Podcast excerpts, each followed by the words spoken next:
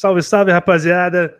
Estamos aqui de volta com mais um programa da Central Olicast. Hoje, o programa Churras e Amigos. Vamos falar de carne, vamos falar de churrasco, vamos falar de coisa boa. Falando de coisa boa, estamos muito bem acompanhados hoje. Já eu vou apresentar o nosso convidado especial.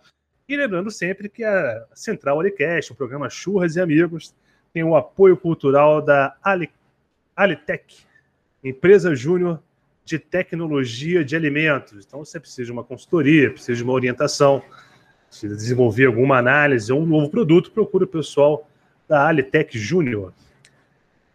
E hoje estou muito satisfeito. Deixa eu me apresentar primeiro. Aqui quem fala é Alex Suzeda. É, só fazendo aqui já o primeiro programa, né, a primeira aparição no programa. Tá aqui só umas credenciais. Eu tenho, eu sou formado em engenharia de alimentos tenho mestrado na área de tecnologia de carne lá na Federal de Santa Maria e trabalhei por um bom tempo em frigoríficos aí da, da, da região, São Paulo, sul, sul do Brasil também. Então, a gente tem alguma experiência na área, tem história para contar. Agora, quem tem história para contar de verdade é o cara que eu vou apresentar para vocês agora, meu grande amigo César Kruger. E aí, meu irmão, se apresenta aí, cara.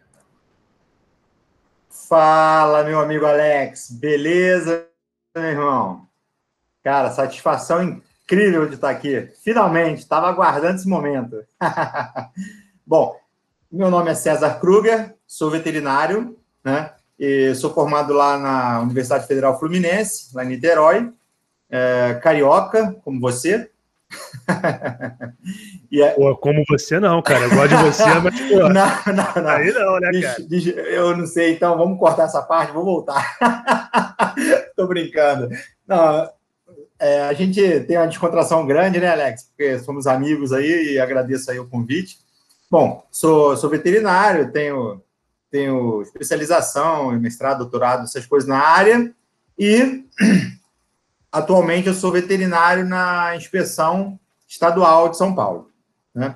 Trabalho na coordenadoria de defesa e fiz muita defesa agropecuária e depois vim para a minha área de, de paixão aí, que é a inspeção, e já estou aqui há alguns anos já nessa parte. Tenho algumas historinhas para contar para outros episódios, agora a gente vai se concentrar na pauta, tentar não fugir tanto. Mas é isso. Estou aí à disposição e vamos, vamos bater papo, Alex. Cara, vai ser impossível não fugir da pauta, porque a gente não, a gente não conversa um tempão, cara. A gente pois, fez. Não, não. A gente fez como. o curso. A gente se conheceu, na verdade, no curso lá de, de, de controle de qualidade na UFRJ, né? Sim, faz um tempo passo, cara. Tô até Nossa, muito, não... É muito história, é muito churrasco, né, cara? Que é que a gente já tá velho, né, cara? A gente já tá velho. Então, assim, já faz mais tempo que a gente se conhece. A gente era jovem ainda, né? Jovem. o, o filhão, a gente não tá velho, ele tá maturando, meu amigo. Ih, rapaz, agora maturando. sim. Maturando. Tá ficando que... cada vez melhor. que as nossas esposas que nos digam. Não, maravilha, maravilha. Bom, então vamos fazer o seguinte, já vamos começar nosso bate-papo aqui no nosso giro de notícias.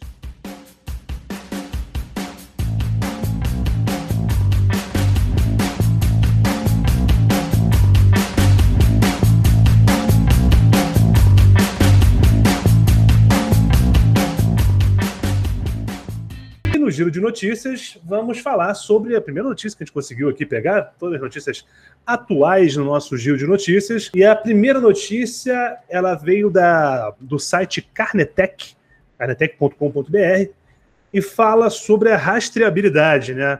É, até antes de ler a notícia, né, Sérgio? A gente estava conversando aqui na, antes de começar o programa, a gente pegou exatamente essa fase, né, cara? Do início do rastreamento, a galera com tentando montar né, o, o, o Sisbov, né, cara? Lembra do Sisbov? Faz, exatamente. Não, Sisbov a gente faz aqui, ó. É, a gente ajuda muito. Eu não faço, né? Mas o pessoal aqui do trabalho faz muito Sisbov aí para quem precisa aqui em São Paulo, né? Aliás, eu esqueci de falar. É, eu sou, da, sou de São, fico, estou em São Paulo, né? Trabalho em São Paulo agora. Mas enfim, o pessoal faz o Sisbov de lá de 97, né? Se não me engano. O, aqui, aqui no Brasil foi 2002 que estabeleceu o CISBOV. 2002. Foi, foi 2002. E aí, teve, é, e aí teve aquela questão toda lá da vaca louca, né? E etc. lá, que, que a gente viveu isso, né? A gente estava ali na. foi o que? 96, mais ou menos, eu acho.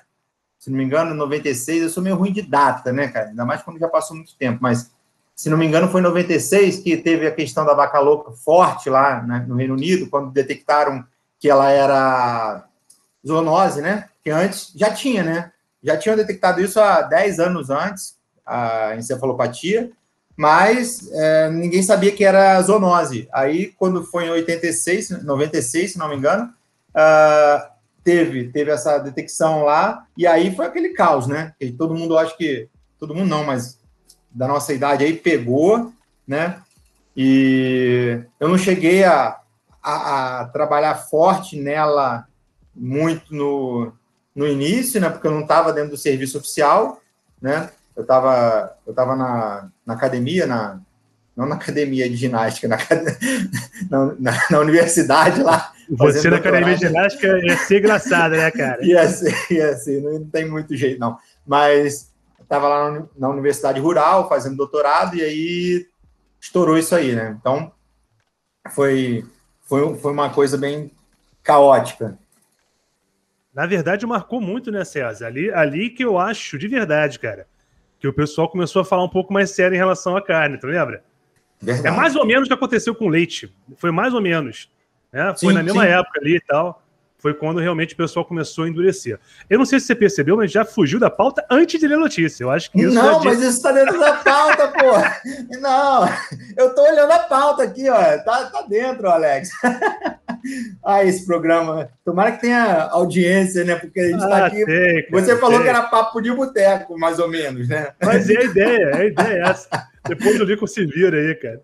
Mas vamos lá, vamos lá, vamos, vamos para a primeira notícia. É, como eu falei, veio da, da do Carnetech com.br é, e fala um pouquinho, tirou alguns trechos aqui, ela fala sobre a rastreabilidade, fala que a rastreabilidade tem como principal objetivo unir os elos da cadeia agroalimentar, é exatamente isso, abrangendo desde as fazendas na produção primária até a chegada do produto ao consumidor. Essa importante ferramenta permite que conhecemos a origem do animal, né, que foi abatido, que gerou o produto carne, bem como as condições como ele foi transportado para a planta frigorífica, como é que ele foi transformado em produto carne, como é que ele foi embalado, rotulado, isso é importante, e comercializado. Existem diversas formas de fazer a rastreabilidade. No caso das empresas de abate animal e processamento carne, são três tópicos né, que o pessoal geralmente já, já segue. Né? No primeiro tópico é o tipo de informação que conseguimos é, fornecer sobre a carne, a carne disposta em carcaças ou carcaças médias. Geralmente envolve data de chegada da carcaça na planta, a data do abate, o número oficial de orientação sanitária e a documentação, o certificado sanitário da fazenda, né, de origem, entre outros, né, esses são os mais importantes.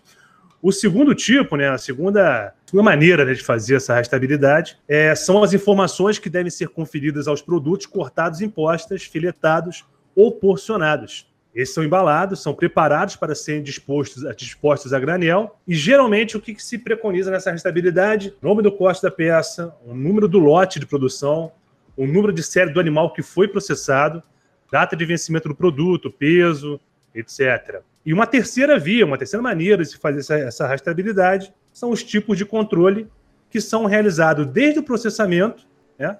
geralmente se refere às, às, aos tópicos, né? aos, aos requisitos das boas práticas de fabricação, né? Que é uma. Só as boas práticas de fabricação já é um, um tema à parte. Inclusive, fica até a dica, já fazendo um link para o nosso próximo programa, o programa Quares de Controle de Qualidade, estaremos falando com o nosso, nosso time de especialistas um pouquinho mais sobre boas práticas de fabricação. Então, para quem tiver curiosidade, já fica de olho no nosso próximo programa. Ô César, e aí, cara, rastreabilidade? A gente até falou um pouquinho no começo aí, você teve alguma experiência com isso? Qual que é, qual que é a tua. Como é, que, como é que você sentiu essa mudança, cara? Ele está falando de 20 anos atrás.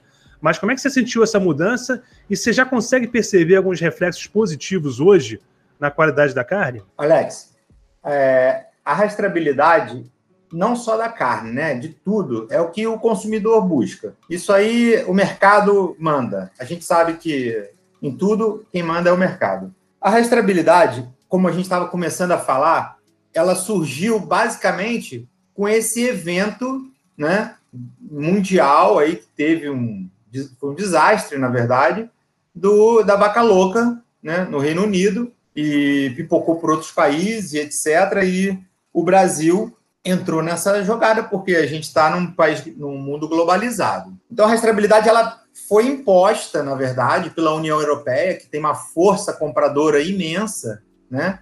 E eles impuseram por suas normatizações lá, já, na, já em 1900 e, como aconteceu o evento em 96 da Vaca Louca, em 97 eles já fizeram direcionamento, diretrizes, né, da União Europeia e obrigando normas de identidade, controle do, da movimentação desses animais e da rastreabilidade desses animais. Então, assim, isso foi, além de tudo, nessa normatização de 97 da União Europeia, eles colocaram o quê? Colocaram também as questões de rotulagem. Bem, como você bem disse no início, basicamente isso aí foi, o, foi um fator de, de, de mudança, né? De, foi um ponto de ruptura do que era pensado antigamente como era hoje. Foi realmente a grande mudança aí de, de sistematização da parte da, da cadeia de carne, porque nem sempre. Hoje ela ainda é dificultosa, se você comparar com outras cadeias né, de proteína animal, como frango e suíno. Mas, a partir da vaca louca e com essa sistematização de rastreabilidade, entre outras coisas, é, que eu falei de rotular, rotulagem também, então isso veio a trazer um grande impulso para todo o setor. O que, que significa isso? Teve essa, essa normatização em 97, e em 2002, o MAPA, né, Ministério da Agricultura, ele publicou aquela normatiza normatização sobre o CISBOV, que a gente já comentou também, que é nada mais é do que uma rastreabilidade da cadeia né, produtiva de bovinos e bubalinos, claro. Então, esse CISBOV, ele veio para quê? Para você... Agora é o seguinte, é, é, é, aí é uma crítica, a gente só se mexe, não sei se você concorda comigo, mas eu percebo, a minha percepção é que nós, o brasileiro, brasileiro não, os serviços do Brasil em geral só se mexem quando eles têm uma forçação de barra. Só se mexe quando alguém que é um país comprador obriga o Brasil a fazer o que ele tem que fazer, né? Isso não é só na rastreabilidade, isso é em tudo, né? É, as boas práticas de fabricação, que é uma, um tema que eu trabalho isso direto aqui com as empresas no, no setor aqui no, em nível estadual, né? A gente fala de boas práticas de fabricação, as pessoas, muitas ainda não têm essa, esse entendimento do PPF. Exatamente. Quiçá, quiçá falar, quiçá é uma palavra antiga, né? Mas quiçá falar de RASAP, né? Sim, de APPCC. Sim. E que isso foi instituído também isso, o APPCC já vem do negócio da NASA e etc., tem outra história, mas ele coloca, colocado na questão de alimentos para de carne bovina, ele vem junto nessa, nessa, nesse rastro. E o, o, a rastreabilidade é um, é um item do APPCC, né? das análises de perigos e pontos críticos de controle. A rastreabilidade está lá. E está dentro também do PAC, né? dos programas de autocontrole. Né? Tá? Desse, do RASAP, BPF, PPHO e etc. Né? Então, esse monte de, let, de, de, let, de letras é tudo para tentar garantir o mínimo de qualidade. Agora, eu já nem lembro que você me perguntou. Mas, Não, cara, deixa, então mas... deixa, deixa, deixa eu te falar, deixa eu te cortar, porque eu ia falar exatamente isso, cara. Porra, é impressionante, cara. Aqui as cores soando. É, vê, vê se não é verdade, vê se você já, já passou por isso. Ou é uma lei que põe uma multa absurda, fica todo mundo assustado, e mesmo assim, nego anda, né? Até uhum. receber a multa.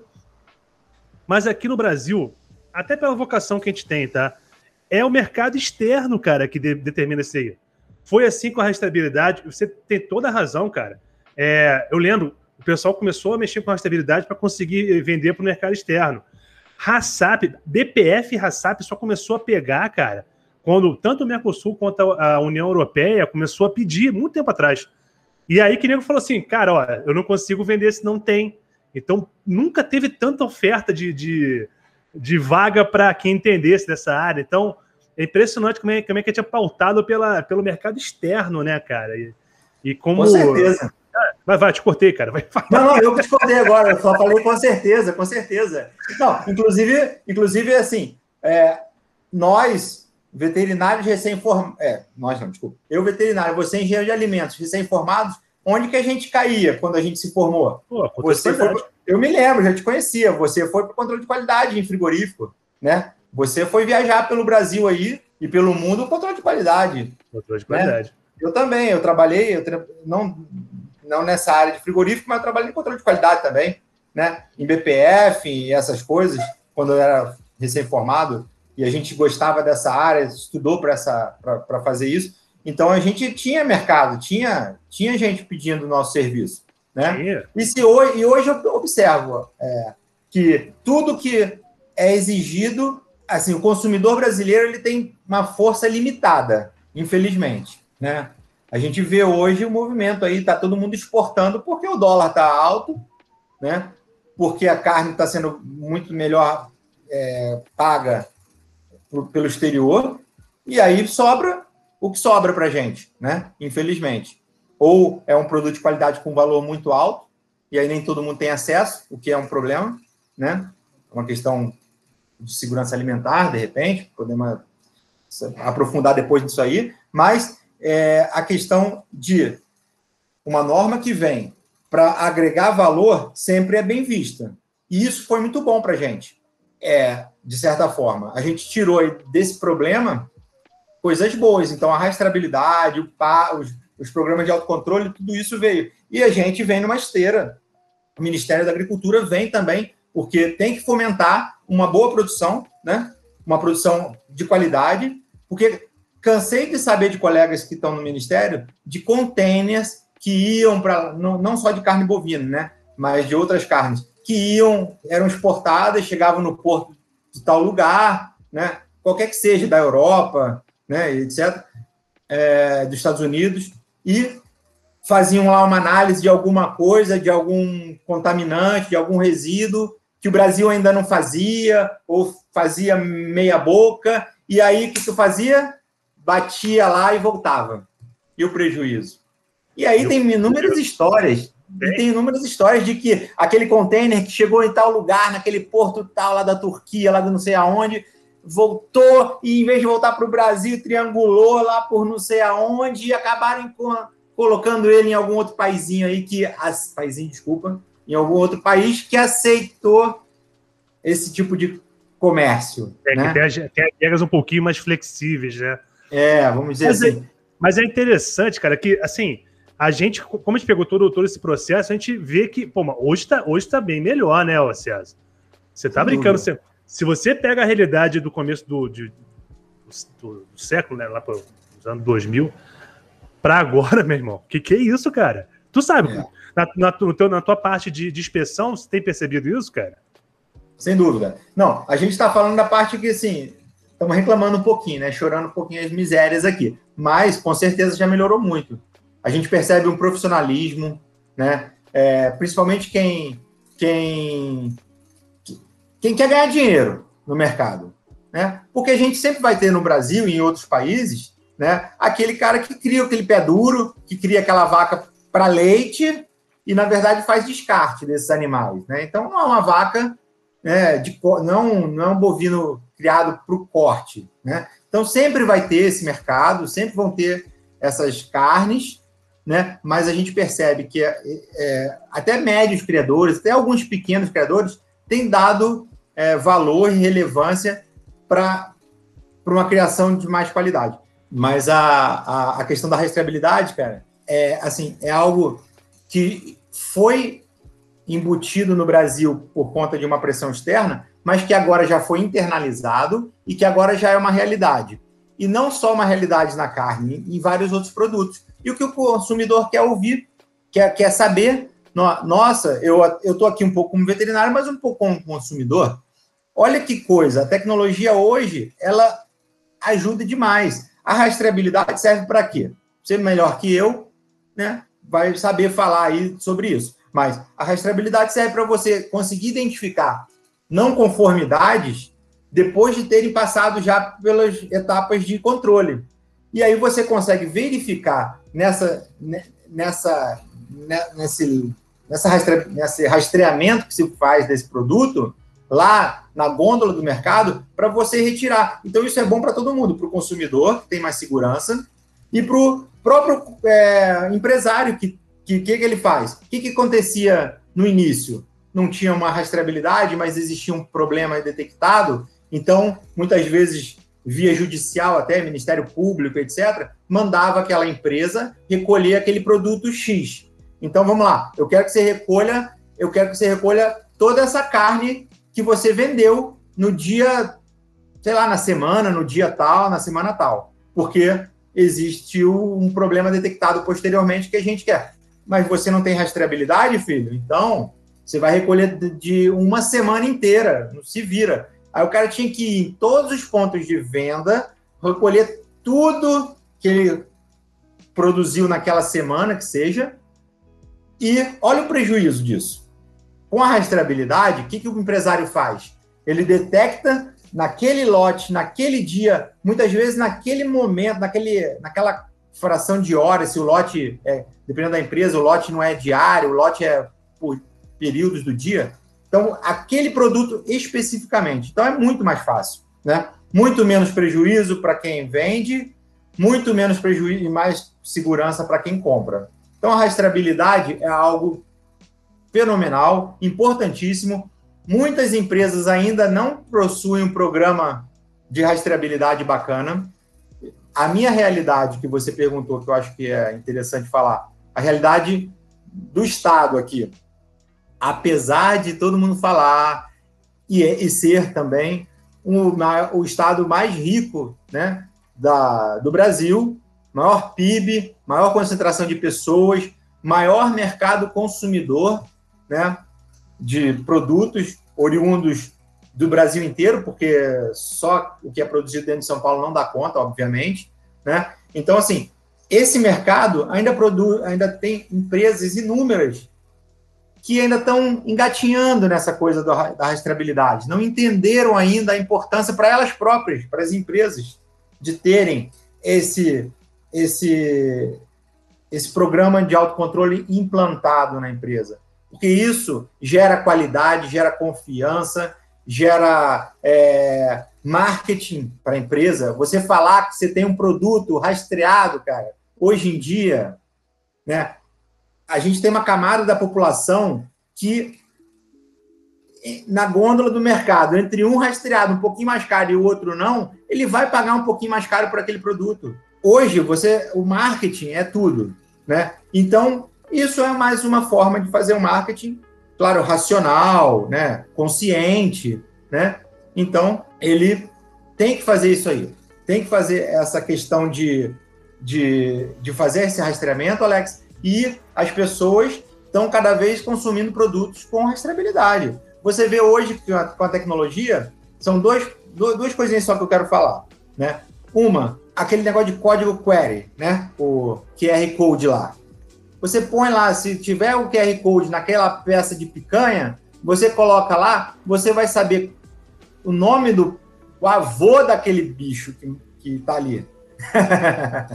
é só se for, é, se for tiver genealogia, você vê tudo, né? Que eles quiserem colocar lá. A hora que foi abatido, em qual frigorífico, da onde veio, se quiser, quantos quilômetros ele andou para chegar no frigorífico, Exatamente. tudo. Você pode colocar tudo, né? Hoje em dia você vê, tem é, controle por brinco, por chip, por tatuagem, por várias coisas para você fazer o controle de rastreabilidade dos animais vivos. E na hora do frigorífico, você sabe tão bem quanto eu, a questão dentro da planta frigorífica, a quantidade de controles que existem para manter, claro, o, toda essa rastreabilidade, não só do animal no campo, no pasto, no confinamento, muitas vezes, né? quanto dentro da planta frigorífica e até chegar virar um pedaço de picanha, um pedaço de carne, né? Ou até mesmo miúdos, né? Ou até mesmo Sim. carne moída.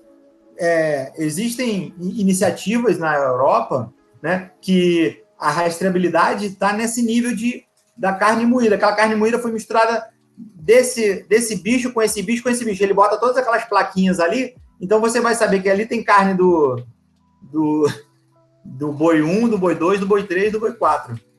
Olha que coisa.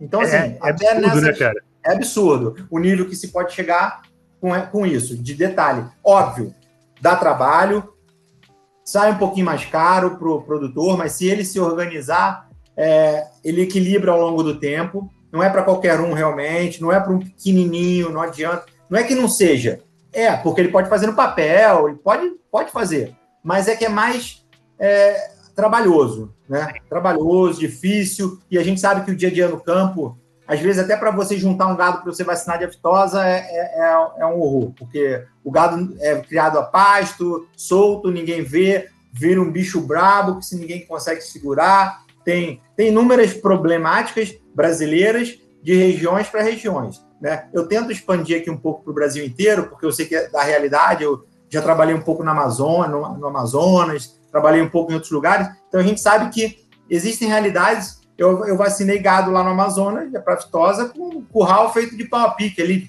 sabe, madeirinha amarrada com cipó, cara. É aí. Então, Olha assim, aí.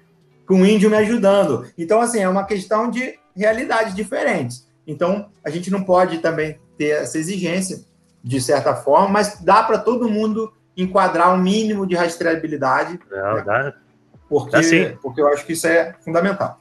Não, dá sim. E, e legal que você levantou essa bola, cara. Vai, Alex, não sei cara, se eu tenho mais. Ah, ah, a segunda coisa, desculpa.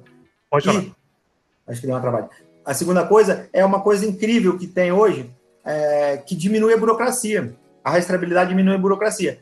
É, o Ministério da Agricultura eu não sou do Ministério da Agricultura, mas a gente ah, conheço muita gente lá, né? Muita gente mesmo. Então, o pessoal, é, a gente vê a notícia e conversa com os colegas. O, o, os containers que saem fechados dos grandes frigoríficos para exportação, antigamente era uma burocracia de, de aduana, né, aduaneira, terrível. Né? Era uma quantidade de papel, uma quantidade enorme de coisas que se pedia, e hoje ainda se pede muita coisa, só que hoje em dia, com a pandemia, mais ainda, está tudo informatizando, né? O que ainda não é informatizado se informatizou, porque não tem como não ser. Mas antigamente o pessoal ia com pilhas e pilhas de papel, tinha que chegar lá na aduana e entregar para o pessoal da, lá da, da, da, do ministério lá, né? Do Vigiagro e tal, pilhas e pilhas de documentos para eles analisarem né, aquele container que vinha isso, vinha aquilo, vinha aquilo outro. Hoje em dia, eles fazem um chip. Põe tudo ali naquele chip, no lacre, e chega aquele container, o cara vem lá com o leitor de chip, lê o chip, e tá tudo ali, aquelas informações é, para o fiscal verificar. Né? Então, assim, isso diminuiu a coisa que eram dias, às vezes, dependendo da carga, para horas, né? Então isso é uma coisa, é uma rastreabilidade, é rastreabilidade, né? Para exportação eles exigem, então facilitou demais. Isso é uma coisa que todo mundo ganha, né? Porque você sabe que cada hora que fica parado lá no porto um container é um custo absurdo, né? Enfim, eu acho que era isso que eu queria pontuar. Não, beleza. E, cara, só para voltar na hora que você falou do, do desafio, é, é, é, realmente é, né, cara? É um desafio técnico e tecnológico, a restabilidade. Pô, para um, um país com o rebanho que tem, cara. Rebanho bovino no Brasil é absurdo. E sem contar, estamos falando só do bovino, tá? Sim. E, e, claro que esse universo ele se expande, mas é, é um desafio técnico e, e tecnológico. Eu costumo falar muito pessoal, quem trabalha com carne tá de parabéns, cara, porque é um desafio a cada dia.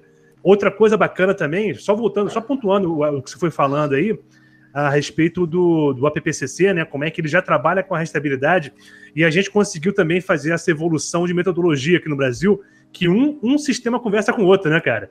Então, Sim. muitas vezes você ganha tempo, porque um, um sistema já está preparado para atender um, um, sistema de rastreabilidade atende já está preparado para atender outro sistema que de repente já atende uma outra necessidade de um país ou assim por diante. Como é que até nessa metodologia mesmo, gerencial mesmo da coisa, né, da, da gestão da qualidade, também se evoluiu muito, né? Sem dúvida. É, e hoje em dia tem que ser assim, né? Ninguém tem gente para ficar perdendo tempo, fazer o retrabalho, né? Então, uma tecnologia conversa com a outra. Existem sistemas hoje, se você colocar na internet, você vai ter quantidade de empresas fazendo rastreabilidade, oferecendo produtos de todo tipo e cada vez mais, hoje em dia na palma da mão, celular, aplicativo, né? Você conversa. Então, quando a gente fala desses inúmeros programas, sopa de letrinhas que eu gosto de falar, né? Que é um monte de coisa, um conversa com o outro, um está intrínseco ao outro. Então, um faz parte do outro e muitas vezes eles não se conversavam antigamente. E hoje eles conversam. Então, são coisas que a tecnologia tra traz, a capacitação técnica, Alex, isso é muito importante. As empresas, e o pessoal aí, eu, eu, é, eu imagino que também o, o, público também, um dos públicos-alvo aqui são os alunos, né? Que da sua faculdade, né? O pessoal que está começando aí no ramo também, além de, de outros, mas eu falo agora para os alunos, tem que pensar nessas coisas, se capacitar, e eu gosto muito, né? A gente tem um viésinho, eu não sou professor, que nem você, mas eu né, tenho um viésinho de, de, de, dar umas palestras de vez em quando, falar com o pessoal assim, mas é, capacitar o pessoal, porque a turma é, entra, às vezes, num curso técnico sem muita noção, Imagina, às vezes, tem gente que entra na faculdade sem noção do que está fazendo. Imagina num curso técnico, que é mais novo ainda e tal. Mas entra no curso e já tem que começar a, a, a, pesquisar situações de futuro, porque o futuro da agropecuária, né, é o agronegócio, é o quê? É tecnologia. Hoje você vê drone na, fazendo tudo, né? Até entregando pacote, delivery, está fazendo já. Então, assim, tirar foto de tirar foto de drone é a coisa mais simples, já, já, é, já é corriqueiro, né? Nas empresas. E se for pensar, não é caríssimo. É uma coisa que já barateou o preço, né? Tudo que começa é, é novidade, é caro. Mas depois vai, é, vai se difundindo, vai diminuindo o custo. Então, assim, até para os pequenos podem acontecer. Agora, voltando. Os alunos têm que entender isso. Para quem é profissional, é profissional que está um pouco desatualizado, que não entende muito dessa área, precisa começar a ir atrás, porque, apesar de tudo, BPF ainda é um segredo e um mistério para muita gente. Sim, sim, né? sim. Eu, experiência própria, do outro lado da mesa aqui, tá? Do outro lado aqui como fiscal. Né? Eu não atuo na iniciativa privada. Já atuei, mas hoje em dia não. Ah, já mais de 10 anos não. Mas desse lado aqui, o que eu vejo de profissional que tem a mesmo diploma que eu, o mesmo diploma que você, e tenta enrolar o, as empresas das quais eles prestam serviço, porque a gente pede uma coisa, o cara te manda uma resposta que você fala, esse cara não sabe. E você, com o tempo, você pega esse feeling. Então, você percebe quem sabe e quem não sabe. Então, é importante para o aluno estudar, para o profissional estudar. A gente nunca para de estudar, né, Alex? Você tá doido, gente, cara. Você tá doido. A gente não para nunca. né? é. a, gente, a gente tem que estudar a vida inteira, quem é desse ramo. E o agronegócio é algo tecnológico, não é aquele agronegócio de, de antigamente que tirava o leitinho na mão ali de meia dúzia de vaquinha e sabia o nome das vacas. Hoje em dia é tudo chipado, rastreado, nome de tudo, para quem fazer, quer fazer produção de alta tecnologia. Então, cara, precisa, precisa se adequar e o rastrear sem fugir muito, de novo, né? A rastreabilidade é uma coisa importante. Né? Eu, eu já fui algumas vezes fazer esse SBOV, né? fazer o, a certificação de propriedade, tive, tive o prazer de ir em algumas propriedades. Cara, propriedades que são de outro mundo. Você fala, não tô nem, nem, nem parece que você está no Brasil. Propriedades com tudo tecnificado. Cara, deixa eu te interromper. Com computador, porque... com tudo, é, pode falar. Não, não, deixa eu te interromper, cara, porque isso é verdade mesmo. É, a gente está num ponto. Eu, eu visitei frigoríficos lá nos Estados Unidos também na Europa, cara, em alguns países da Europa.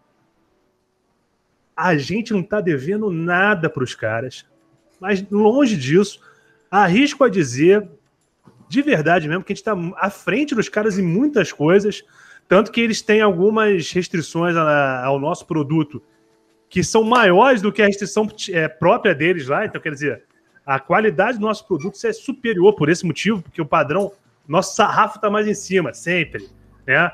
Então, hoje, cara, com tranquilidade, não é só, não é só pra carne, não, viu? Mas pra carne a gente vê bem isso, cara. Tem uns frigoríficos lá, meu amigo, que tu fala assim, não, não é possível. E é, e é isso, a gente conseguiu chegar num, num, num, ponto que tá.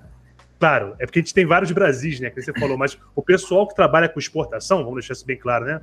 trabalha com uma excelência magnífica, né? Não, não tem, eles não perdem para. Na verdade, nós somos os. Nós somos o carro-chefe do mundo nessa parte de agronegócio, em tudo. Né?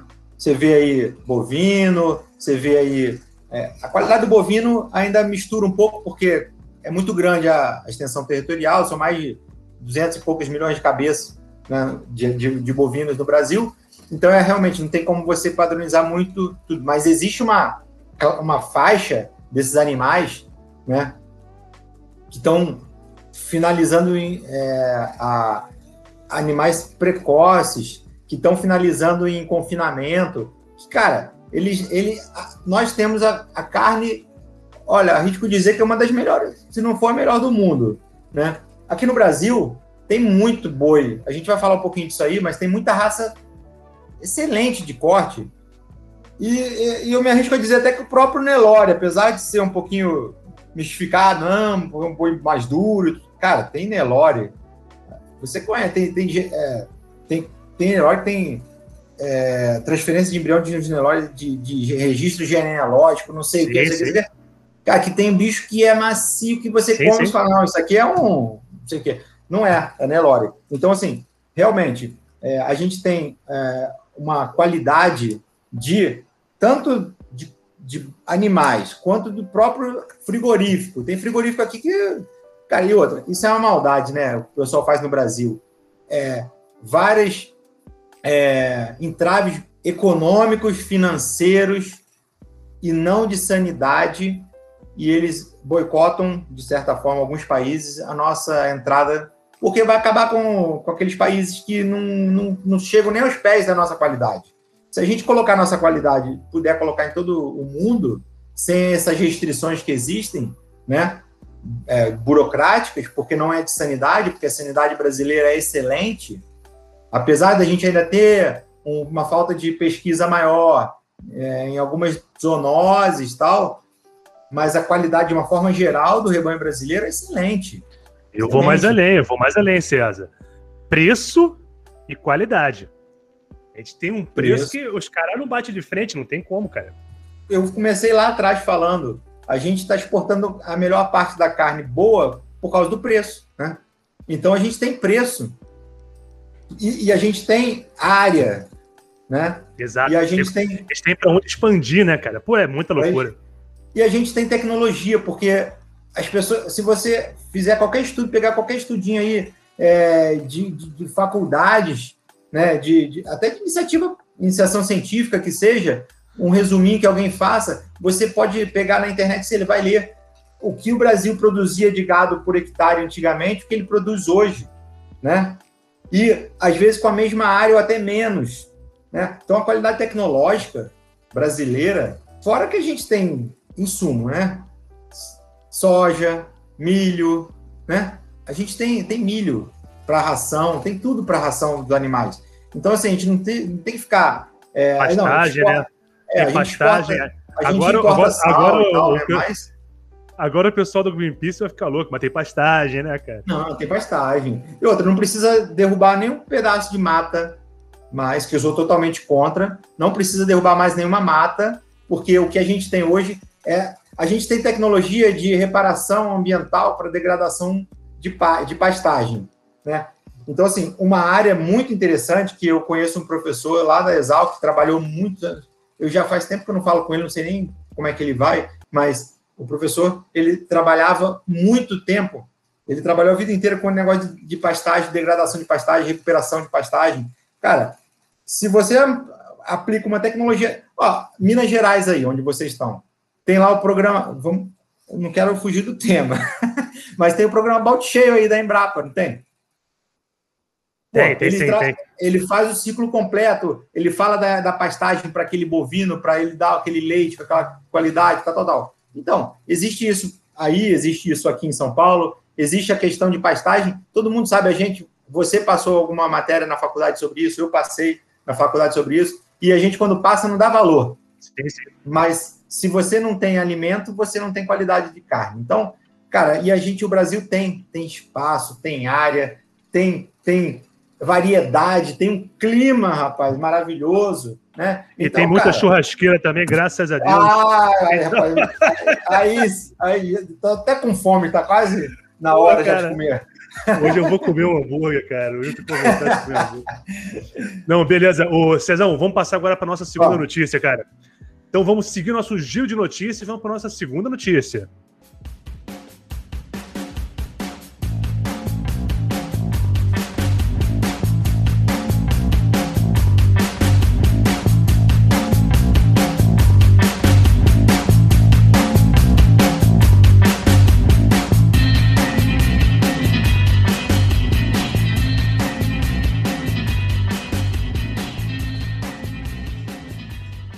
Bom, nossa segunda notícia vem do Diário da Amazônia. Aí, da tua, do teu, da, daquele teu job lá, hein, César? Lá na Amazônia.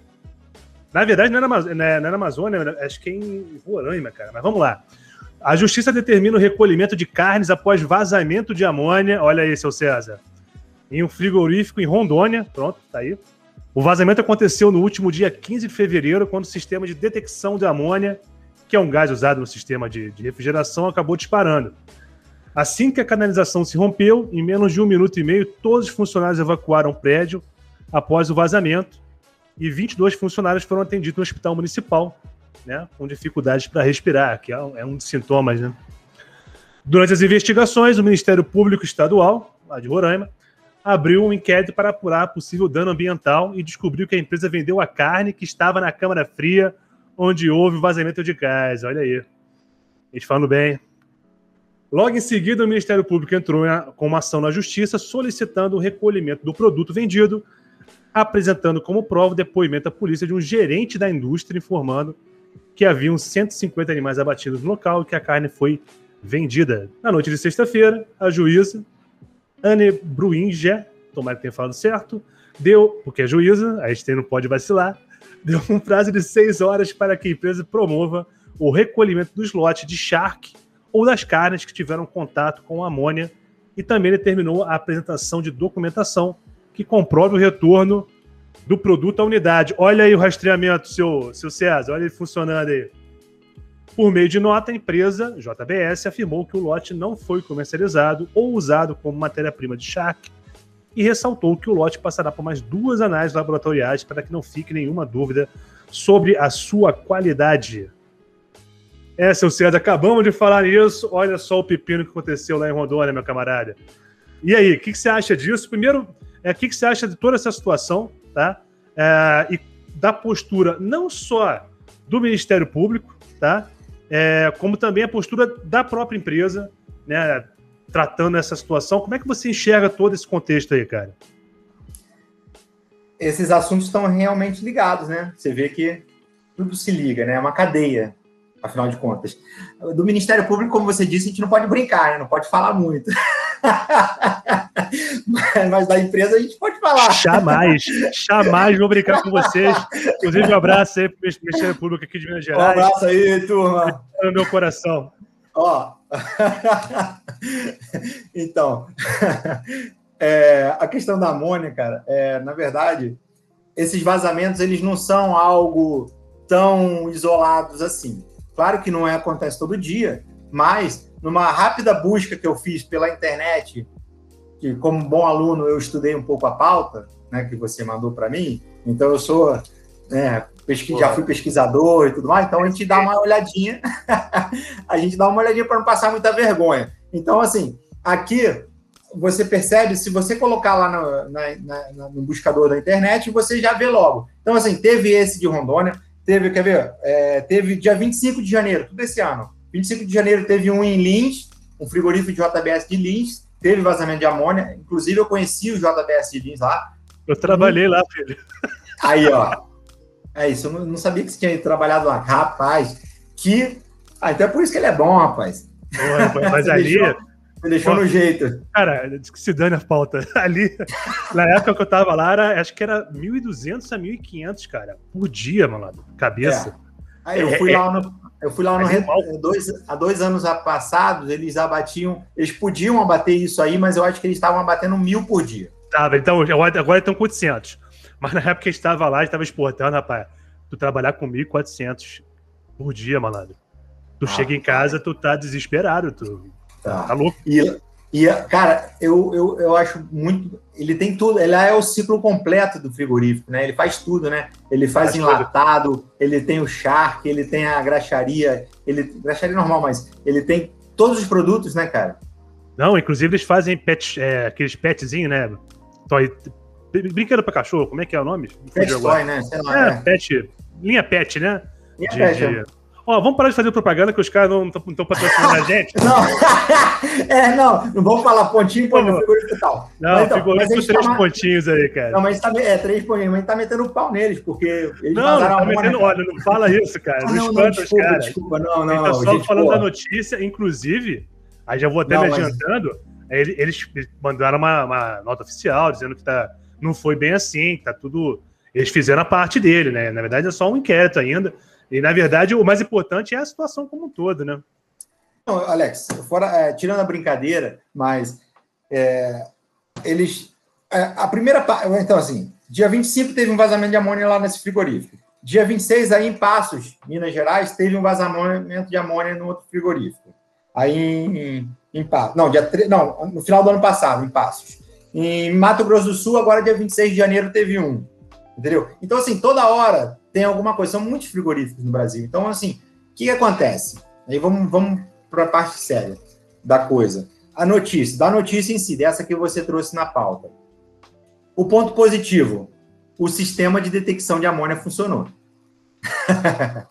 esse é o ponto positivo, porque muito, isso muito é, positivo.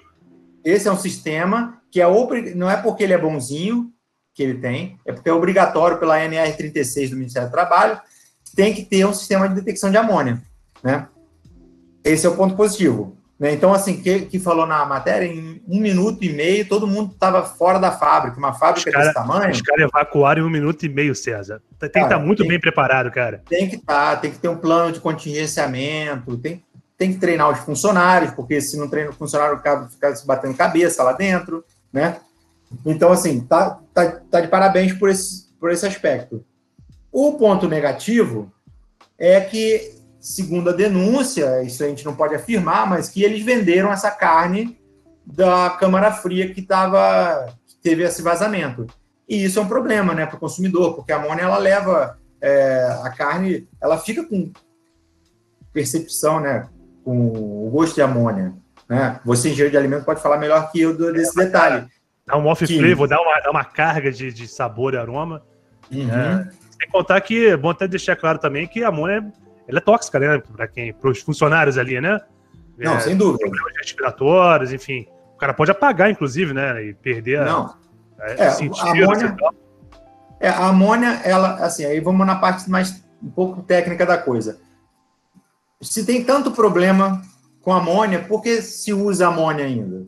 Existem outros gases, né? Mas é, a amônia é, pelo que eu conheço, ela não é agressiva ao meio ambiente, não, até, não ataca a camada de ozônio, né, diferente do CFC, HFC, que são aqueles é, fluidos refrigerantes muito usados em geladeira, ar-condicionado. Né?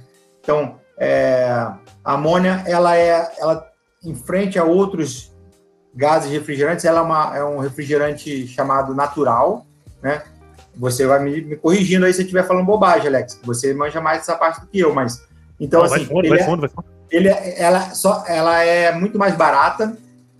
Os equipamentos para amônia são menos robustos do que outros fluidos refrigerantes.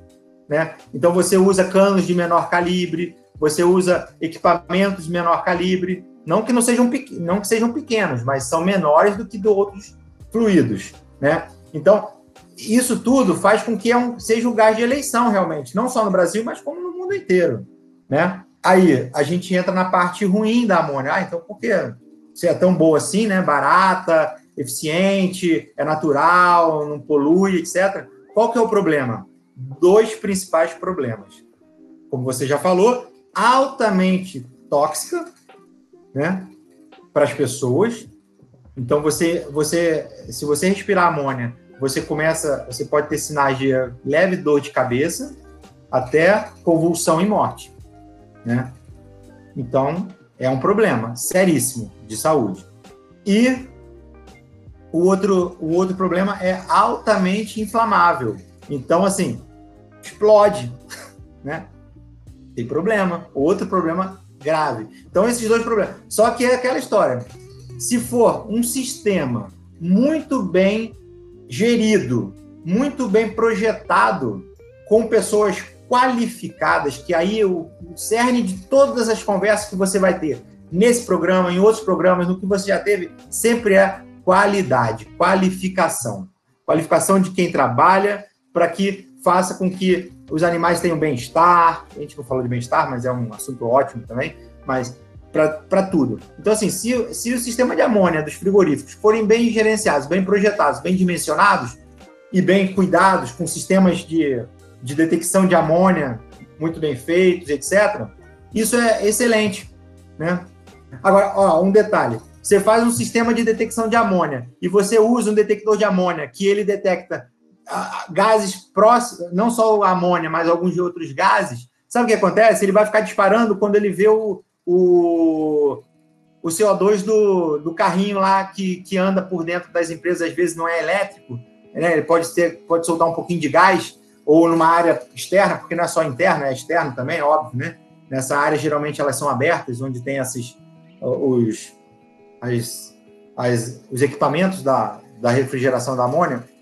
Então, assim, esses carrinhos que andam por lá e só já aconteceu desse carrinho disparar a poluiçãozinha mínima ali que sai desses carrinhos, dispararem sensores de amônia, e não era vazamento de amônia. Por quê? Porque foi um projeto mal feito.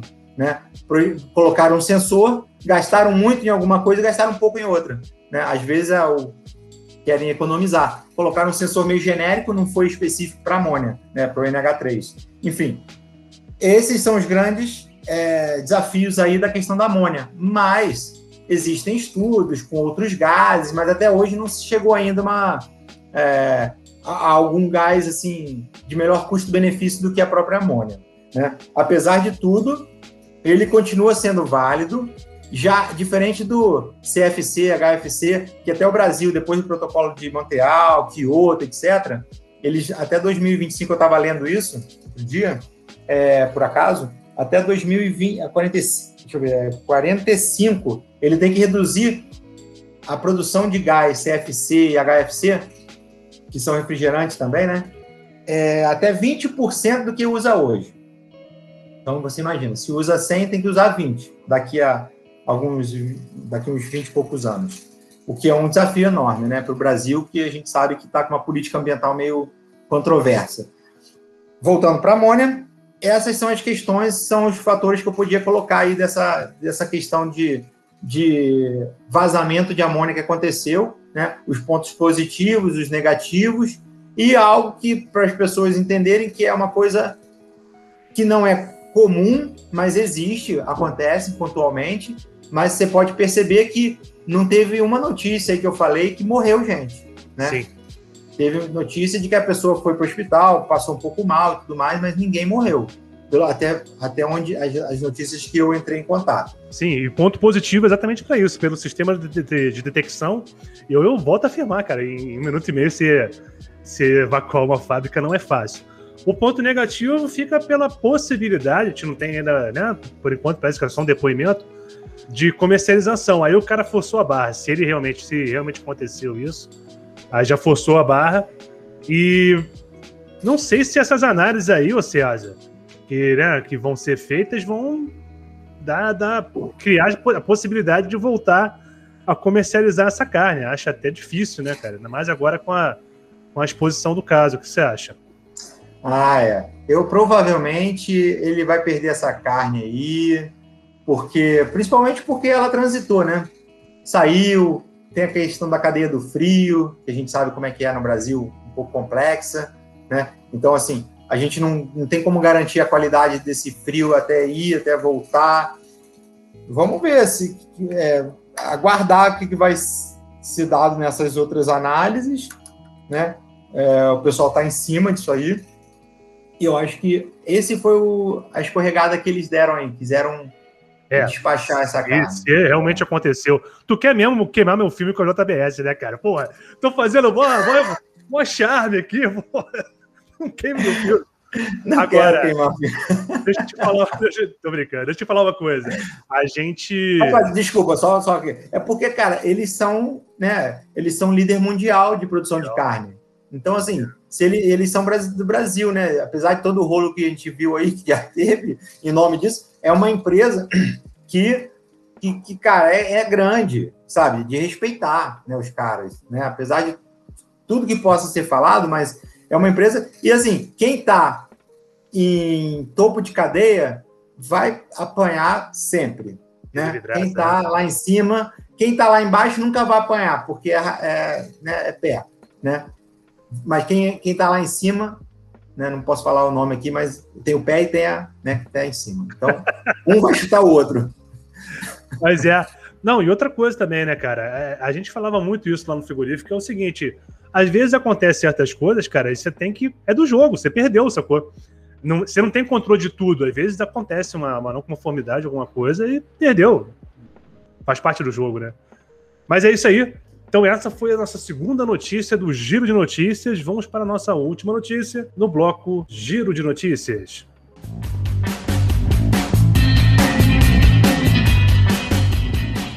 Bom, e a última notícia ela vem do, do site uol.com.br e fala um pouquinho sobre.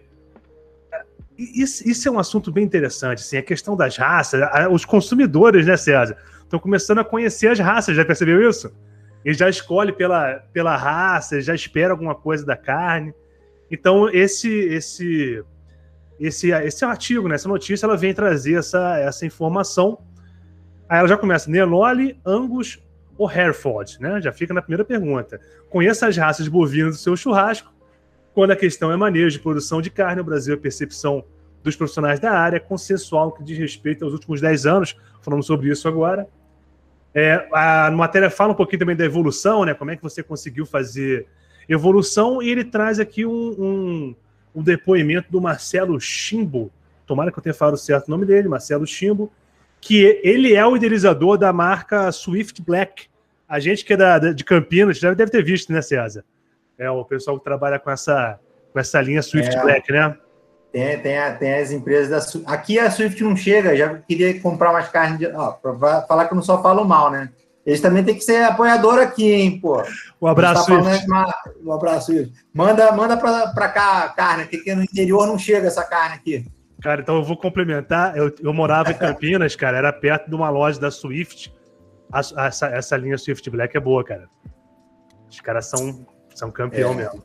Mas tudo bem, um abraço para vocês. Lá, lá no é... seu frigorífico lá de Lins, lá eles faziam umas linhas top e outras nem tanto, mas tinha umas top lá também. Tinha, tinha. A linha de exportação era absurda. Absurda. É. É, Você já comeu te... muito bem, Alex. é que te levava. Bom, vamos lá. É... Aí tem aqui o Marcelo Chimbo, lá da, da, que trabalha com a. Idealizador, na verdade, da, da Swift Black, que vai, eu vou antecipar, a pauta já foi pro cacete mesmo, que é a, a esse negócio, é, é não sei se tu percebe isso, é a gourmetização da carne, não é isso não, cara? Ó, cara, é, é, é, uma questão de nicho de mercado. É eu nicho, tudo, cara. Tudo é válido, né? Tudo é válido. E assim, é, eu às vezes fico com os sentimentos confusos dentro de mim sobre essas questões. Porque, claro, quem vai poder comprar tipo de carne dessa, né? Natural, assim, no dia a dia, não é qualquer um no dia a dia. Sim, sim, sim. Nós, seres comuns, né?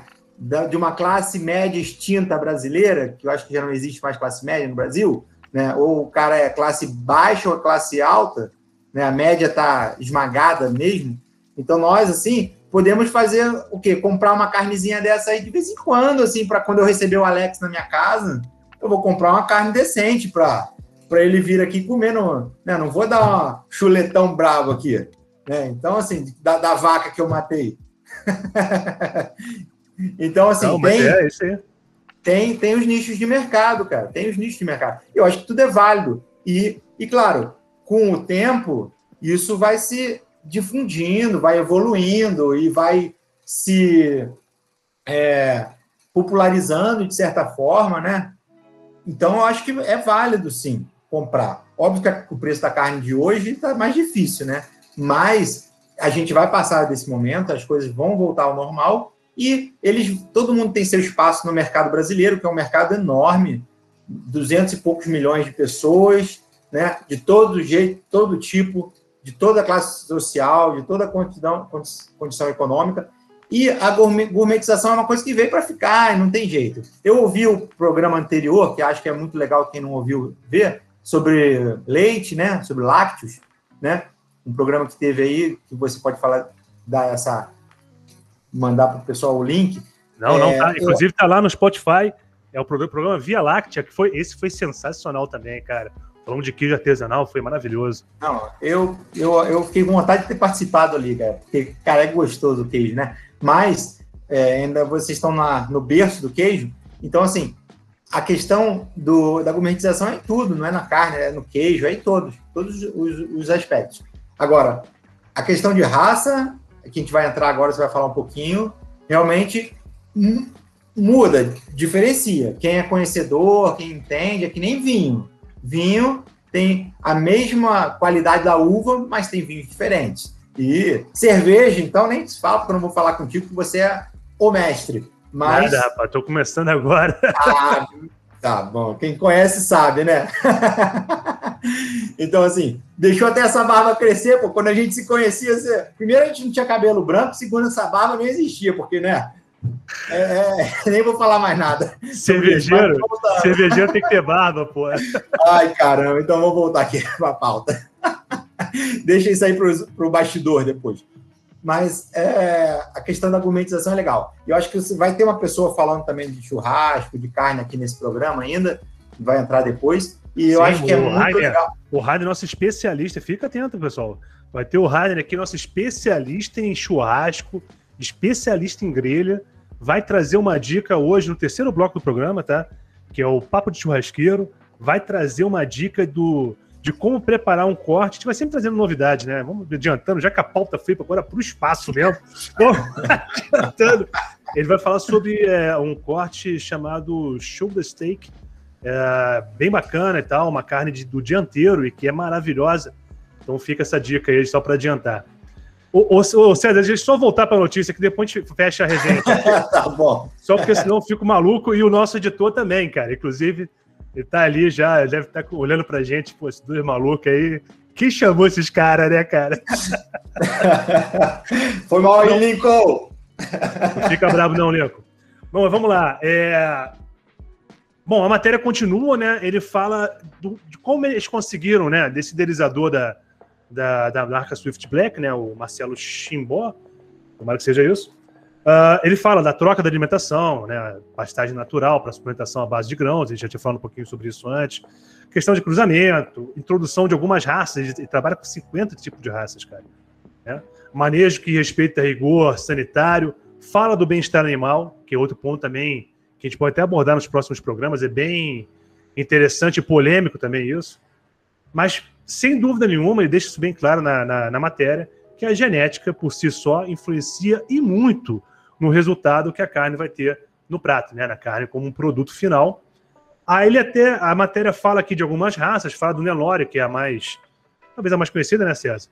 É, que se adapta muito bem às nossas condições aqui de clima, de tudo mais, só que não se destaca por causa da maciez, também não se destaca por causa do marmoreio da carne, então acaba sendo um ponto, ponto negativo, muito embora grandes avanços tenham sido feitos né, em relação a, a qualidade da carne, você pode até falar um pouquinho depois sobre isso.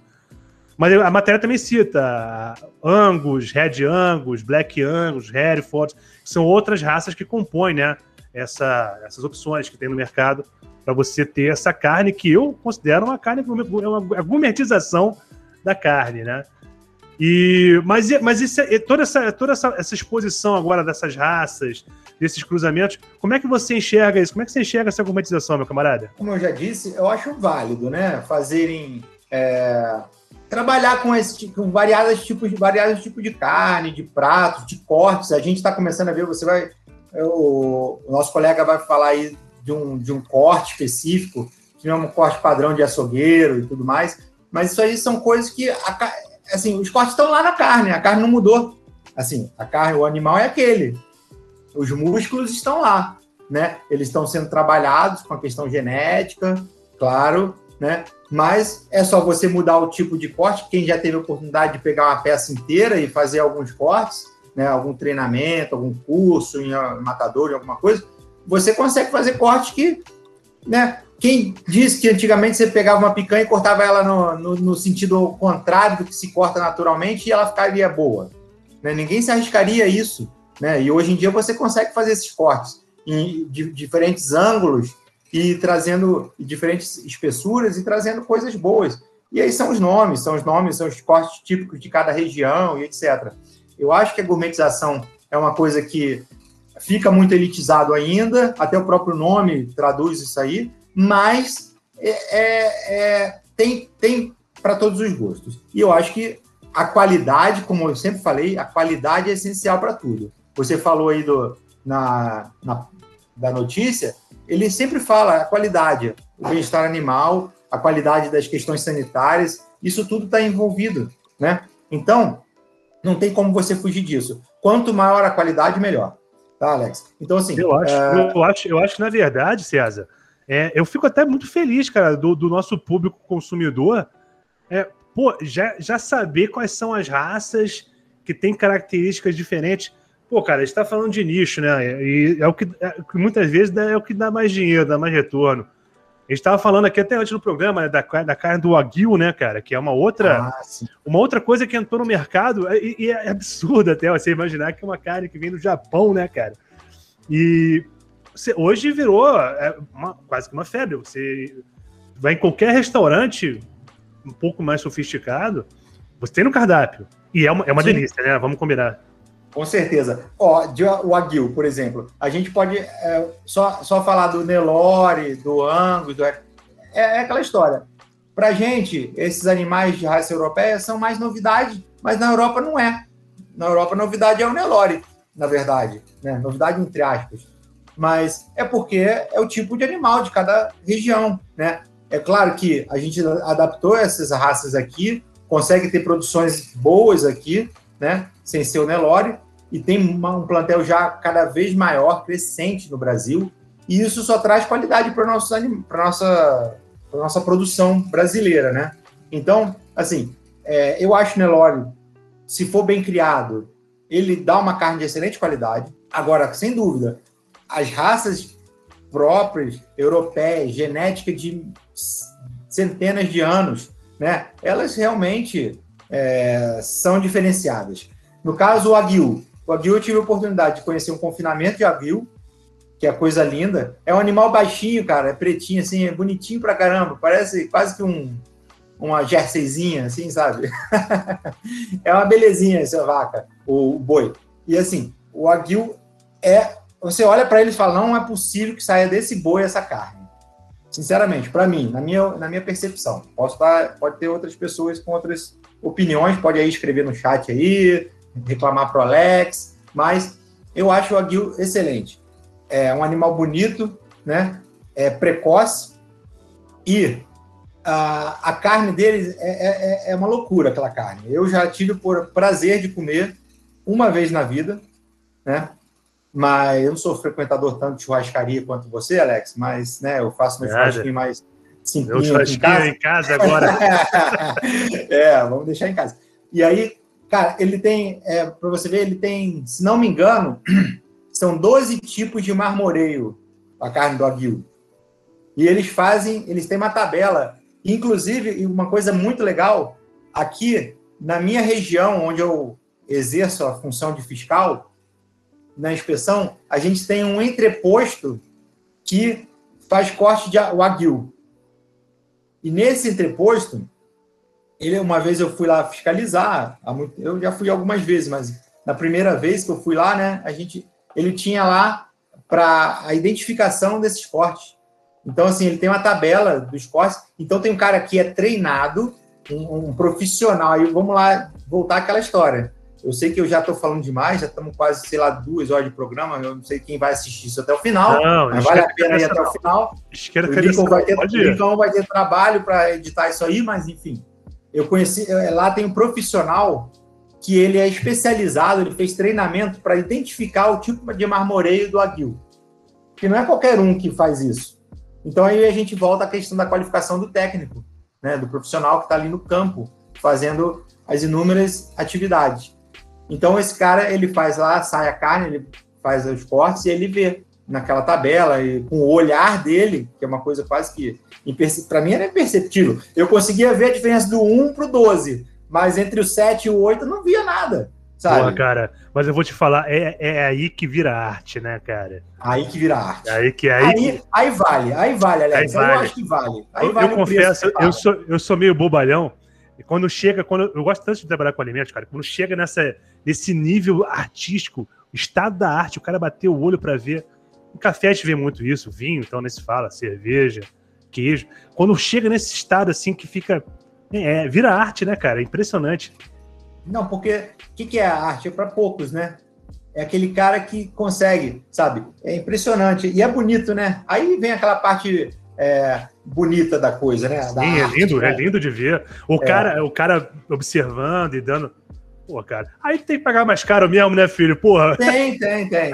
Exato, claro. Imagina, você vai comprar uma cerveja, né? No seu, seu ramo aí, praticamente faz, vai fazer uma cerveja, você vai ter lá, você melhor que eu, mas eu imagino o cuidado que você tem, é quase que um filho, né? Que você traz à luz, sim, assim. Sim, sim. A escolha da, da, das matérias-primas, a forma como você vai levando. Chega só uma hora que vira, tipo... vira é. arte dela. Aí você não dá para ninguém, não vende, você só toma sozinho. Ah, é a pior, essa é a pior parte, né, Pedro? não estamos sozinhos, não, chamamos amigos, inclusive tem um barril ah, aqui esperando, né, cara? Opa, aí sim. Mas, enfim, aí a questão do aguil é, é, é, legal, é muito legal, é o diferencial, e, tem que, e são nichos, e eu acho que eu sou a favor disso, não sou contra. Eu, a gente é, quer que todo mundo tenha acesso, mas claro que nem todo mundo vai ter acesso a tudo, né? Ninguém tem acesso a uma Ferrari, né? Mas é bonito de ver, bonito de saber que existe, muitas vezes, né? E eu acho que é interessante porque agrega valor e, principalmente, leva o nome da qualidade da carne brasileira para outros países, né? Sim. Bom, então esse foi o nosso giro de notícias. É... Fizemos aqui uma, uma, um levantamento das notícias mais atuais, falamos pra cacete e foi bom demais. e agora vamos para o nosso segundo bloco, o bloco Carne de Primeira, que é um bloco que a gente vai trazer um resuminho aqui, um, poucas palavras, é rapidinho mesmo, gente, 4, 5 minutos. Vamos apresentar um artigo científico, isso é muito importante. A gente falou aqui durante até essa nossa resenha aqui da, da, do primeiro bloco, da importância de se capacitar, importância de, de conseguir mais conhecimento, e não adianta, o conhecimento ele está lá, está no artigo científico, é lá que tem que buscar. Isso não é só acadêmico, não é só para quem é acadêmico, pelo contrário, se você trabalha na área, se você entende, vai lá, procura, né, ver, ver se tem, quais são as novidades que tem no mercado, muitas boas ideias, muitas inovações, muito desenvolvimento de novos produtos, vem exatamente numa consulta de artigo científico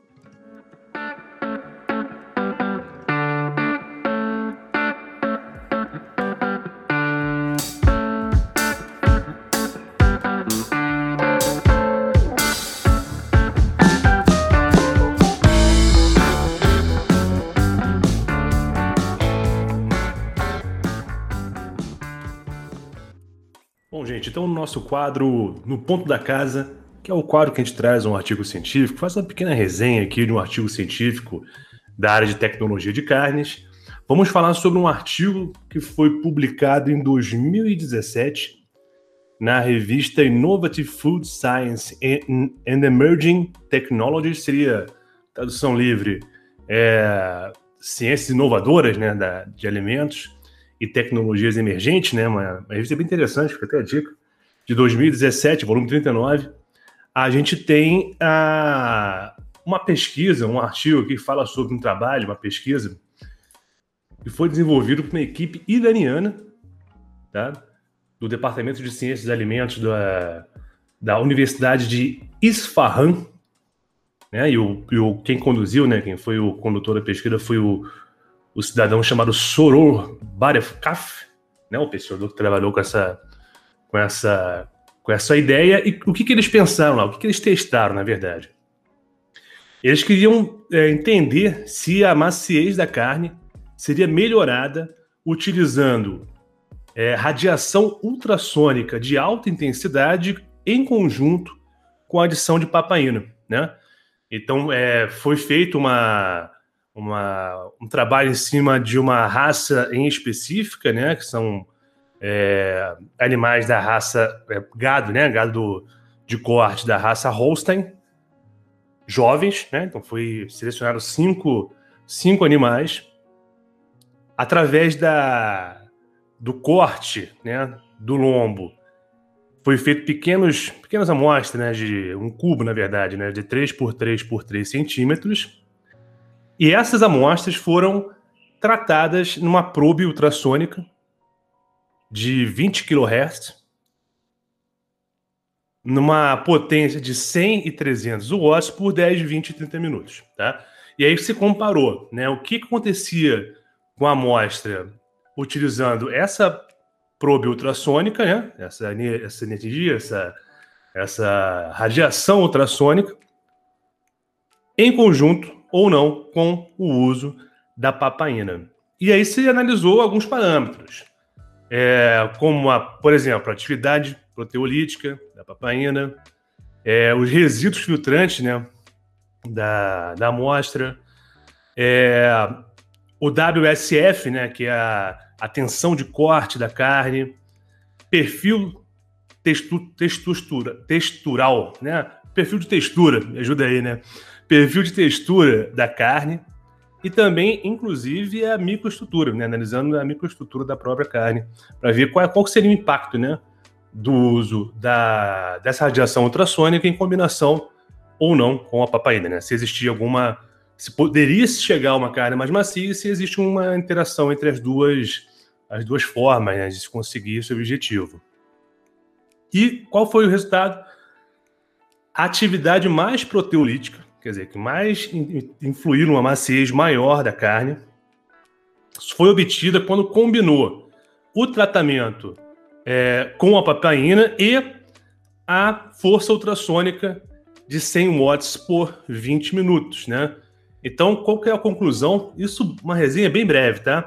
Qual que é a conclusão que os pesquisadores lá do Irã chegaram a respeito dessa nova técnica?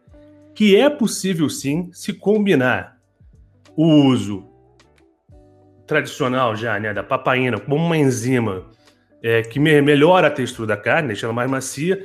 Você pode combinar esse uso de enzima com a, a radiação ultrassônica. É possível que você consiga achar uma combinação entre essas duas técnicas de forma a conseguir uma carne mais macia. Muito interessante. Essa parte de inovação, gente, é, é fascinante exatamente por isso, né?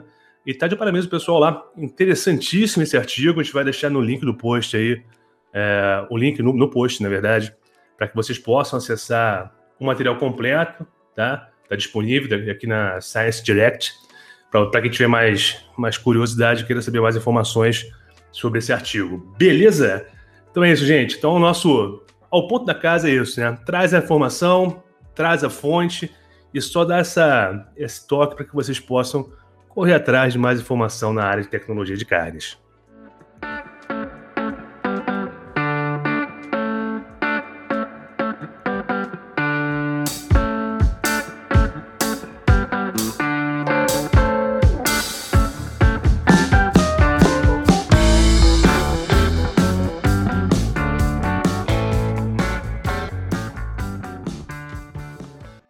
Bom, e agora o nosso quadro Papo de Churrasqueiro com meu grande amigo Rainer Sinclair, cara que sabe tudo de churrasco. Então, se você quer uma dica, quer fazer uma carne, um corte especial na grelha, no espeto, na brasa, cara, escute com atenção, aprenda bastante, se divirta.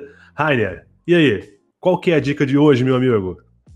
Fala, galera! Sou Rainer Sinclair, empreendedor, professor, consultor de marketing e um grande apaixonado e estudioso sobre proteína animal. Olha só que legal. Tive a oportunidade de trabalhar por todo o Brasil e também alguns países da América Latina, onde aprendi sobre uma grande paixão, o churrasco. Por isso, hoje nós vamos inaugurar então esse nosso papo de churrasqueiro. Eu quero agradecer aqui, antes da gente começar, ao meu grande amigo Alex Uzeda e também ao César Kruger. pelo convite para poder fazer parte desse sensacional podcast que reúne informação, conhecimento e distração. No nosso papo de churrasqueiro de hoje, vamos falar de um corte inusitado. Bom, primeiro, inusitado, porque é do dianteiro do boi, uma parte que é geralmente desprezada e dita como de segunda, mas que atualmente, graças à grande melhoria da genética do rebanho nacional, vem crescendo e tomando espaço nesse cenário. Hoje, nós vamos dar a receita aqui de como preparar o shoulder steak. É, eu vou repetir para vocês: o shoulder steak. Isso mesmo, um corte extraído do dianteiro do boi, do, do miolo da paleta. Bom, para que você possa se situar melhor, os cortes bovinos são divididos em traseiro e dianteiro. Bom, vamos lá. O dianteiro, é, por ser a parte que traciona o boi, ou seja, onde ele desenvolve todo o esforço, é geralmente composto por cortes mais duros. Por isso, até pouco tempo atrás, era definido como uma carne de segunda, pouco valorizada, deixado para trás e como uma opção de carne de panela. Agora, o traseiro você já sabe, é de onde se extrai a estrela do churrasco, né? A picanha. Mas isso passou a mudar. Com a evolução no cruzamento genético, que, evolui no, que evoluiu muito o rebanho do corte nacional, atualmente temos cruzamentos de raças zebuínas, né?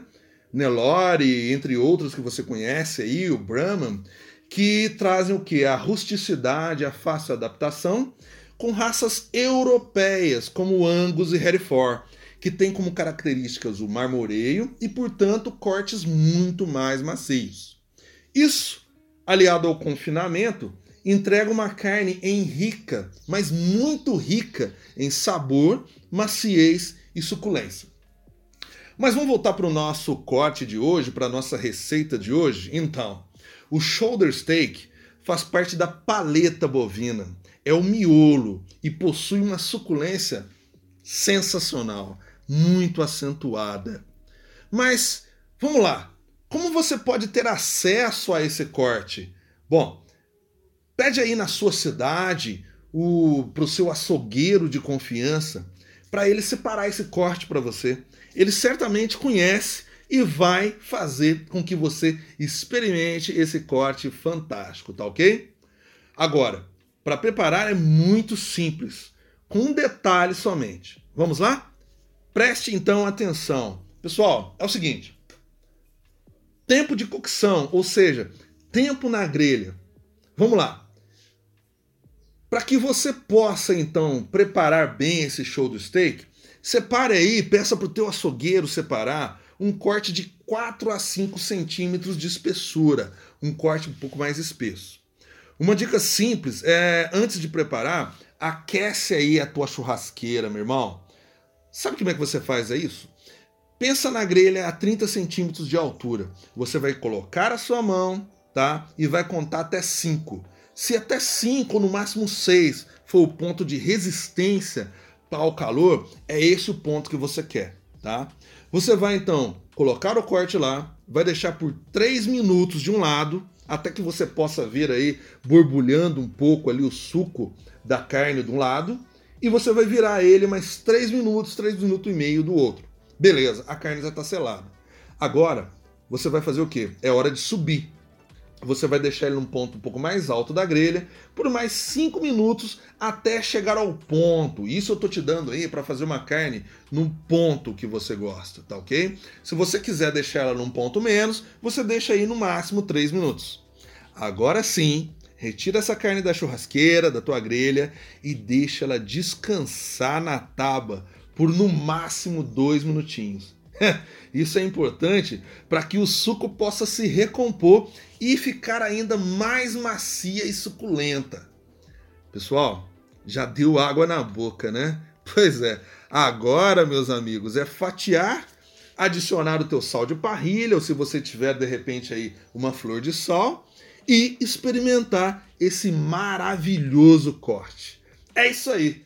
Esse foi o nosso primeiro papo de churrasqueiro. Um grande abraço para vocês E fiquem aí até o próximo episódio. Sou Rainer Claire e um prazer com vocês aqui. Até mais, valeu!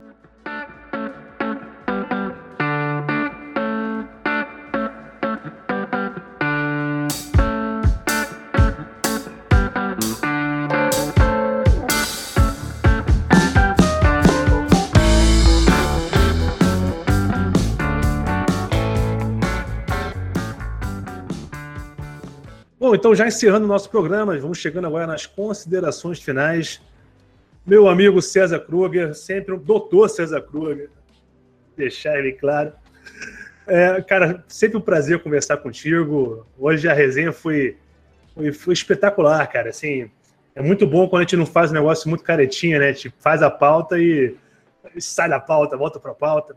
Porque é aí que a gente consegue passar um pouco da, da pô, da experiência, da paixão né, que a gente tem pela, pela, pela área de alimentos, né, área de carnes aqui em específico, e fica uma coisa muito mais dinâmica, né, a coisa a gente consegue trazer a informação de uma forma mais dinâmica. Eu costumo dizer que isso aqui não é palestrinha, não é aulinha, não é nada disso. Eu estou sentindo falta até de, de alguns palavrões aqui para temperar o nosso, a nossa conversa. Daqui a pouco já vai ter, já quase saiu hoje. Porque a ideia aqui é resenhar mesmo, cara, é conversar, deixar o pessoal bem descontraído. Eu acho que a gente conseguiu fazer isso hoje. Então, considerações finais, meu amigo. Grande doutor Alex. Olha, é uma satisfação inenarrável estar aqui com você e com esse público maravilhoso seu aí. E eu, eu desejo sucesso demais para esse podcast, para esse grupo de podcasts, né? Da Central aí, Alitec, né? Central não fez o dever de casa, né, filho? Central Alicast. Alitec, eu falei quase, quase. Foi Alitec, a Alitec, vou até aproveitar. A Alitec Júnior é nosso, é, nosso patrocinador, nosso é, apoiador cultural do nosso programa. Vamos aqui fazer novamente. Se você precisa fazer alguma, alguma reformulação nos seus processos, na sua fábrica, desenvolvimento de novos produtos, novas tecnologias, controle de qualidade, que a gente falou bastante hoje, a Alitec Júnior dá todo esse suporte técnico e tecnológico para as empresas de alimentos aqui da região, com preços excelentes, né?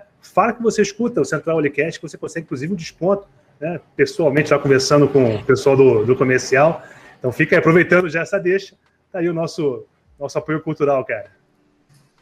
Viu que eu já fiz o merchan para você, né? então, cara, mas é muito legal, foi muito bom o papo. É, pessoal, assim, é, a gente não se desculpa pelo que a gente fala. Eu não sou muito de falar palavrão, né? Então você vê que eu não. Eu, eu dou uma segurada, mas é, não tem problema, pode falar à vontade aí, eu, eu escuto bem, palavrão. mas, cara, eu quero dizer uma coisa. É, o tema é amplo, eu falei pra caramba, e eu gosto muito de conversar e não muito tecnicamente, talvez, sabe? Sem muitas palavras técnicas, muito específicas, ficar falando de rodapé de livro. É, é bate-papo, é o que está aí é o que está no nosso dia a dia, é o que está na nossa mente, o que a gente faz, o que não faz, é experiência, trocar experiência. Você, Alex, me pediu para eu falar de, dessa forma, de um papo de, de, de, amigos, você é meu amigo, então é, é um prazer é, duplo estar aqui, né, participando de um, de, um, de um momento de educação né, continuada para as pessoas, um momento de, de descontração também, que eu acho que você apreende muito mais a informação quando as coisas são feitas de uma forma mais tranquila e que no final, às vezes, você fala, pô, daqui a pouco você pensa e fala e nem lembra que você aprendeu ou escutou isso assim de uma forma, de repente, de uma forma mais metodológica, de aula, né, e tudo mais. Então, eu gosto de sempre estar trocando essas ideias assim, é, de forma bem tranquila. Rastreabilidade é uma coisa muito interessante, muito bacana, faz parte de um programa de autocontrole, né? E todo mundo tem que estar tá, essa parte de, de, boas práticas, de programa de autocontrole vai ser fundamental vocês difundirem também nos podcasts. As questões de, de carnes, nossa, nós somos apaixonados por carne, né? Amantes da carne, trabalhamos com isso e torcemos para que esse mercado cresça cada vez mais e que a, que o, a população brasileira possa usufruir de toda essa tecnologia embarcada na cadeia de carne que existe hoje. Então, eu acho que a minha mensagem aqui é essa, é mandar os parabéns para vocês aí por, por essa iniciativa. Eu estava super ansioso, desculpe até se eu não me expressei bem, bem em algum momento, mas foi a ansiedade e a felicidade, a alegria de estar aqui participando desse podcast, que eu acho que vai ser um sucesso, né? E já é um sucesso, porque é, quando se trata de alimentos, nada tem, não tem coisa melhor do que isso, né? Alimento traz felicidade, traz harmonia, traz saúde, traz alegria e traz juntar os amigos, né? Faz tanto tempo que a gente nos fala, Alex. Olha aí, ó, o momento que nos uniu de novo, mesmo na pandemia, mesmo isolados, cada um na sua casinha. Maravilha, Muito obrigado. Não, ah. não é à toa que o nome é Churras e Amigos, né, cara? Perfeito. Muito obrigado, um abraço para todos aí e fiquem bem, fiquem com saúde, cuidem-se. Um abração. Beleza, César. Pô, a gente que agradece o privilégio da tua participação. Espero que seja a primeira de muitas. Agora já sabe o caminho, tá mais fácil. Espero que seja a primeira de muitas. E vamos voltar nesses assuntos. Tem muita coisa para falar, tem muito corte para ser falado né, pelo Heimer lá na, na, no Papo de Churrasqueiro, a questão das raças. Nossa, o assunto é infinito. Então a gente vai estar sempre trazendo novidades para vocês. A todos vocês, muito obrigado pela audiência, muito obrigado pela atenção. A gente acabou não, não, não chamando o Lincoln hoje, vamos chamar no finalzinho, né, Lincoln? Se alguém quiser mandar para a gente sugestões de tema, quiser fazer um, não, uma parceria, alguma dúvida, alguma sugestão, alguma pergunta, né? Se quiser entrar em contato com a gente, como é que o pessoal pode fazer, Lincoln? A gente tem o nosso Gmail, que é o centralalicast.gmail.com e o Instagram, que é arroba central_alicast. Qualquer dúvida, sugestão de tema, é só mandar para a gente lá. Maravilha, então, gente. Então, a todos vocês, um abraço, se cuidem, né? Comam bastante carne, façam churrasco quando puder, sem aglomerar, pelo amor de Deus, mas sempre que possível, uma boa degustada, né? um bom filé, uma picanha, um contra-filé também tem seu valor. Aproveitem, tranquilo? Fiquem, se cuidem, fiquem com Deus e a todos vocês, saúde!